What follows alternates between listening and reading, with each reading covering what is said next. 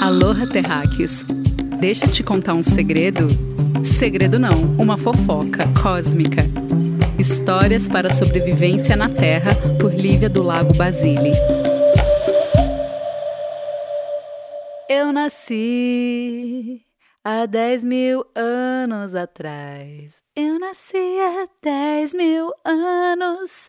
Oi, oi, oi, miau, miau, miau. Au! Aqui é sua felina preferida. Para limpar sua ferida, trago fofocas da língua ferina. Meu nome é Lívia do Lago Basile e sou a anfitriã que te leva sobre as fofocas mais quentes da sua vida, as que realmente importam. Fofocas Cósmicas é o podcast que tenta explicar como você e eu chegamos até aqui. Bem-vindas ao episódio 51 Uma Boa Ideia. E por que começo falando de 10 mil anos, citando nosso amigo Raul Seixas? Porque estudos de biologia molecular, esses trem todo, dão provas de que o tempo aproximado do humano ancestral comum de todas as populações humanas atuais teria sido há 200 mil anos. Então é como se Adão tivesse rolado 200 mil anos atrás. E entre 5 ou 7 milhões de anos aproximadamente atrás, nosso tá, tá, tá, tá, tá, taravô era o ancestral comum não só de todas as raças de humanos, como também dos macacos, parentes. Entre o nosso ancestral vovô macaco há 6 milhões de anos atrás e os 200 mil anos atrás, onde surge o Homo sapiens, o grande ancestral que gerou essa categoria de Homo, da qual você e eu fazemos parte, muita água passou por debaixo da ponte. Éramos mais peludos, cérebros pequenos, a gente tinha variedades asiáticas, variedades africanas e Curiosamente, todas foram substituídas pelo Homo que vingou. Você, eu, pode pirilim pim pim, plim, Homo sapiens. E o que, que aconteceu há 10 mil anos atrás? Primeiramente, há 14 mil anos atrás, teve o último grande degelo da Terra e, em alguns locais, a água foi subindo gradativamente até os 120 metros. Místicos dirão que este degelo causou o nosso último dilúvio. E eu sou mística, então eu adoro toda a metáfora que vem atrás de todo mito. No grande dilúvio, a gente começa uma nova espécie após ver um grande arco-íris falando: a chuva passou. Toda civilização antiga tem a sua história, seu mito fundacional vindo de um dilúvio, e toda cultura ancestral traz a profecia do arco-íris, quando homens e mulheres conseguiriam despertar e construir uma forma nova de viver, abundante e respeituosa para todos, integrando todas as cores do arco-íris. Esses, meus caros, é o grande marco da nossa história humana. A esse período chamamos de Neolítico, que vai de 10 10 mil a 3 mil anos antes de Cristo. Neolítico é essa época abundante onde a gente muda radicalmente a história na Terra. Ele acaba 3 mil anos antes de Cristo e o que marca o fim dele é quando os sumérios inventam a escrita. Então, a partir daí, a gente sai da pré-história e aí a gente vai para a história. Ó, para você ver, precisou da escrita para contar a história. Então, até então, era uma antes-história, a pré-história. Pois bem, terráqueos, podemos ver que Fofocas Cósmicas é uma grande fofoca neolítica para contar como Homo sapiens pós-dilúvio chegou até aqui. Será que a invenção do fogo provocou de gelo? Não sei. Será que foi pum de mamutes que derreteu as calotas polares? Não sei também. Mas o que acontece é que, com o aquecimento da Terra, a vida do terráqueo fica muito mais confortável. E Noé ensina terráqueo a fazer agricultura. Tá na Bíblia, logo só pode ser verdade. Tudo que vivemos hoje é resultado do Neolítico. A gente começa a sentir mais segurança em sair do nomadismo e experimentar a agricultura. Só que, para a agricultura acontecer, tudo precisava mudar. Você precisava esperar ao menos, mínimo, dois meses para aquele alimento vingar. Então, bora ficar aqui terráqueo, vou ficar indo para lá e para cá? Eu não. Começa a surgir assim as grandes aglomerações, as grandes cidades. Então, terráqueo era prático, né? Então, em vez de praticar agrofloresta, terráqueo tinha vocação para monocultura. Então, aqui os celíacos choram, pois a gente passa a substituir o mamute e a cereja do mato por aveia, grão de bico e trigo, e lentilha também. Com isso, a nossa dieta fica menos variada e a nossa imunidade cai. Isso, juntando com o fato que daí a gente estava tudo, né, tudo juntinho perto do outro na cidade, faz com que as doenças se espalhassem com mais facilidade. E tem mais, com técnicas de irrigação avançada, a nova moda começava a pegar, o desmatamento. Esses desenvolvimentos, eles forneceram uma base para que esses assentamentos, né, essa essa densidade de povoamento começasse a vingar. Deu também as bases para a especialização e a divisão do trabalho. Já existia isso antes, mas aqui começa a se hum, regulamentar que homens caçam e mulheres plantam. Aí as economias comerciais começam a surgir, o desenvolvimento da arte, né, da cerâmica, da arquitetura começa a se mostrar necessária. Com isso também vem as estruturas políticas centralizadas e a noção de hierarquia a propriedade privada. Isso vai lentamente levando a uma sociedade hierárquica com uma classe social de elite. Então, o que era antes o chefe tribal, ele começa a experimentar o que é ser nobreza, governando uma classe política e, claro, uma classe militar. Com vocês, o resultado inevitável de quem tem fome e vive perante as leis universais da evolução social. É nessa fase que a gente domestica as plantas e os animais. Só que esse episódio ele está falando sobre amor e não sobre o neolítico. Então a gente vai falar um pouquinho de domesticação, que é esse processo de adaptação de plantas e animais selvagens para uso humano. E aqui a gente entra onde a gente queria. Oi.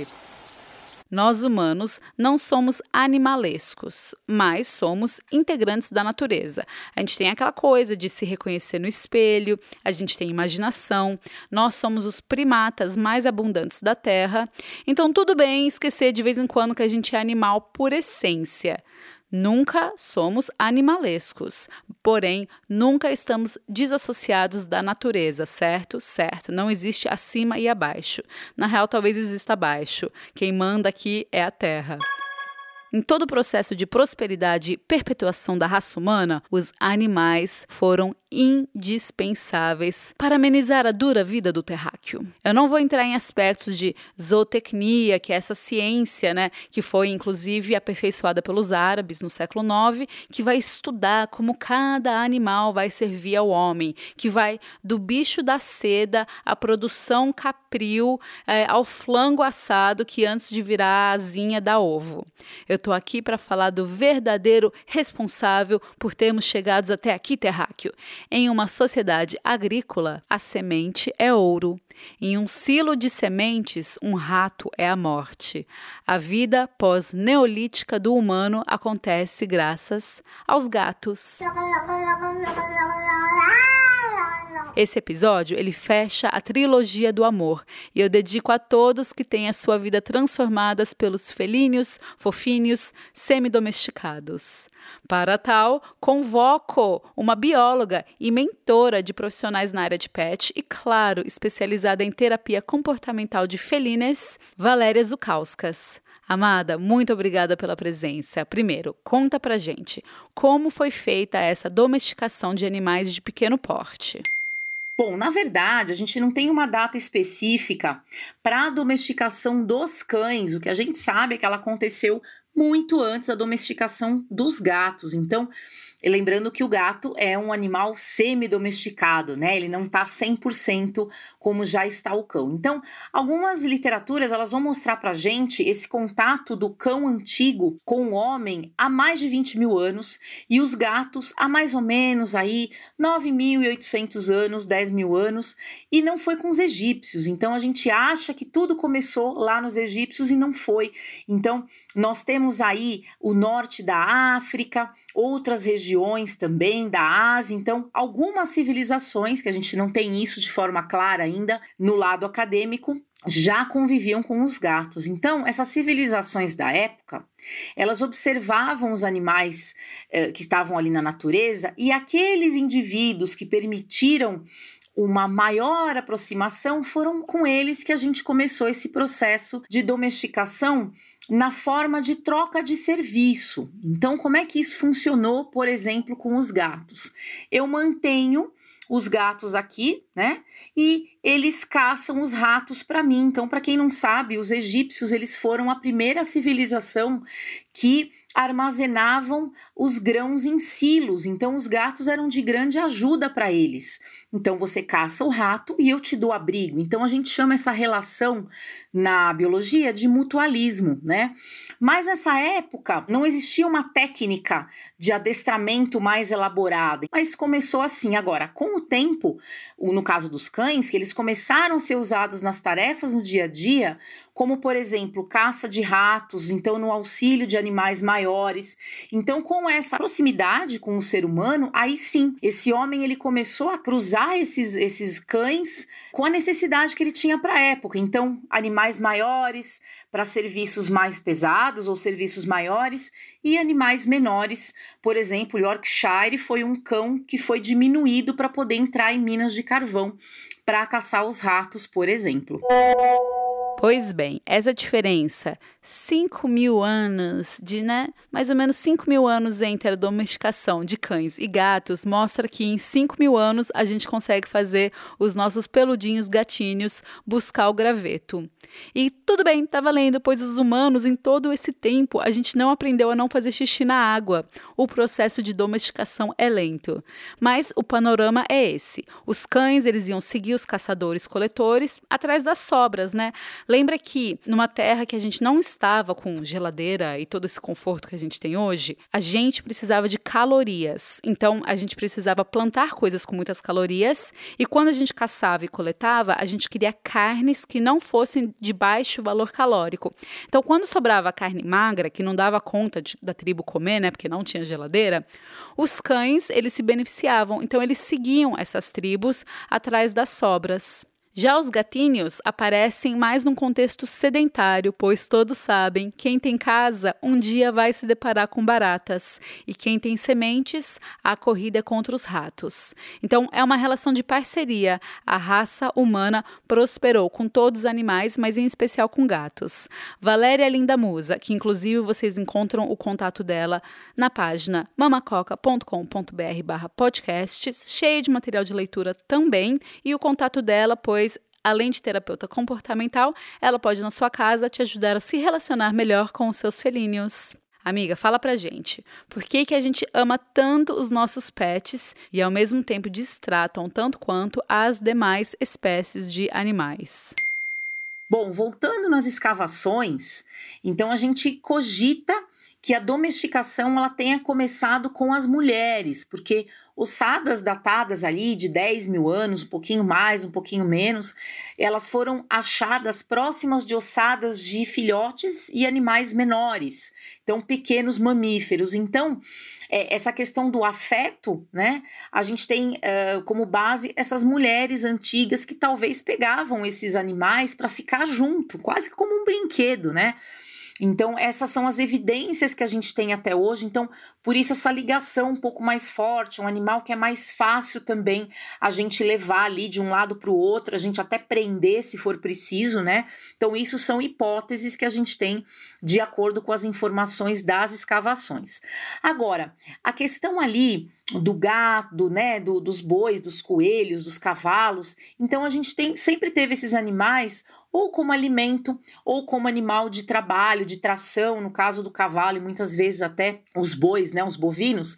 Então, é, houve esse distanciamento vamos assim dizer. Então a gente sabe que até o comecinho ali do século XX, esses animais, né, os bois, os, os coelhos, cavalos, né, no caso coelho alimento, né, e o cavalo ele é alimento em alguns lugares ainda do mundo até hoje, eles não eram considerados seres sencientes, né? Então o que, que é isso? Animal era uma coisa, então eles não sentiam fome, nem frio, nem sede, nem dor. Então é isso que se pensava. Então até por isso que teve esse distanciamento por tanto tempo. Então, hoje, a gente já tem aí várias leis dizendo sobre bem-estar animal, lei de abate humanitário no Brasil, enfim, uma série de modificações. Mas olha só como demorou, só no século XX, para o homem chegar, então, depois da Revolução Francesa, né, nessa conclusão que o animal ele é bem parecido com a gente. Pois bem, amor, vai vendo. Em terra de rato, quem tem gato é faraó.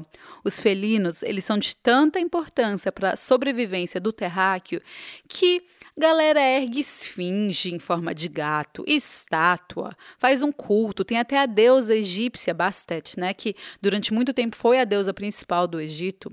Esse culto aos gatos, ele vai se perpetuando. No início da Idade Média, era proibido por lei matar gatos. Por um lado, ótimo. Por outro lado, o humano tem a mania de brincar de Deus e a gente colocou tanto os gatos para se reproduzirem que só no Brasil existem cerca de 10 milhões de gatos abandonados. A mesma coisa com cães, só que são 20 milhões de cães abandonados.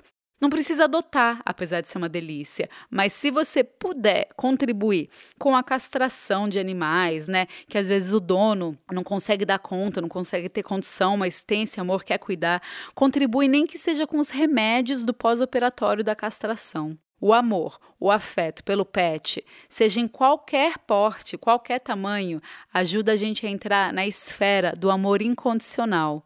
Porque assim, por mais que você cuide bem de um cavalo, um gato, um coelhinho, ele faz o que quiser no fim do dia e você aceita mesmo assim. Eu não brigo ou julgo a minha gata Cacau quando ela rouba pão em cima da mesa. Eu apenas não deixo o pão em cima da mesa. E aí, se eu deixo, eu me autorresponsabilizo pelo meu erro. Olha só o exercício de maturidade emocional. Você aceita o outro e sabe que depende só de você para a relação dar certo e não te magoar. Isso é autorresponsabilidade. Você não é responsável pelo outro. O outro é o que é. Totó vai lá, morde seu sapato. Você fica chateada com você, porque você vacilou e deixou o sapato sobrando. E também porque você não levou o Totó para passear e ele estava cheio de energia. Só quem tem pet sabe o que é olhar com muito amor nos olhos daquele ser vivo. E você querer guardar ele num potinho. E você querer esmagar ele de tanto amor. E ele te olha de volta e caga para o que você está pensando ou sentindo. Isso, meus amores, é amor incondicional. O amor aos animais faz a gente refletir sobre melhores condições de abate, se você for desses do abate. Ele abre a gente para amar outros corpos, raças, espécies, seres intergalácticos. Eu tenho a teoria que a tal visita alienígena que o nosso inconsciente coletivo tanto deseja para ver se salva a Terra, na real vai vir de dentro. Qualquer dia eu vou na sala e a Mia, a minha outra gata, vai estar tá em tamanho de urso, toda trabalhada com a roupa Guerra nas Estrelas e vai falar: Vem, gata, embarque na minha nave, vamos aprender a fazer xixi e cocô na areia. E para finalizar, de onde vem tanta superstição com os gatos? Ah, meu amor, de nós mesmos. O gato era tão necessário na vida da jovem mística, catadora de flores, que era melhor ter gato que marido para matar barata. Os árabes, assim como todo o Oriente Médio, né, eles são apaixonados por gatos. E quem não gosta de árabe e nem de curandeira na Alta Idade Média? Sim, a Inquisição. E aí começam a fazer um rebranding do gato, associando ele a azar e ocultismo. O gato, ele vem como mais um símbolo pagão e aí não cabia no mundo cristão. Anja, no século XV, revogaram a lei que proibia matar gatos, né? E aí começam a matar gatos, vai vendo. Como consequência, a peste bubônica, a peste vinda dos ratos, que dizimou boa parte da Europa, é fruto, mais uma vez, do homem-deus. Quando o gato ele é perseguido, os ratos fazem a festa. Na Terra não existem castigos, existem apenas consequências. Essa trilogia do amor, ela celebra as formas mais deliciosas de amar. No episódio 49 a gente fala do amor próprio, aquele que vai dar origem para tudo. No episódio 50, a gente vai falar da arte de se relacionar com o outro. E nesse episódio, a nossa capacidade de amar como forma de agradecer por todos os animais que diariamente, sem você querer, transformam as nossas vidas, deixando ela mais leve e mais amena. Eu deixo aqui o meu amor incondicional por você a tudo que é vivo, pois, como já dizia Beto Guedes e Ronaldo Bastos, tudo que move é sagrado. Receba esse amor, adote, não compre, coma mais vegetais e ame sem pudor.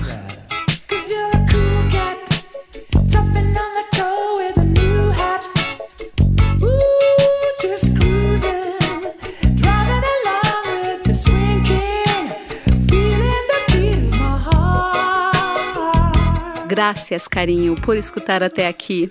Fique com uma música para levitar e deixe seus comentários e sugestões em mamacoca.com.br.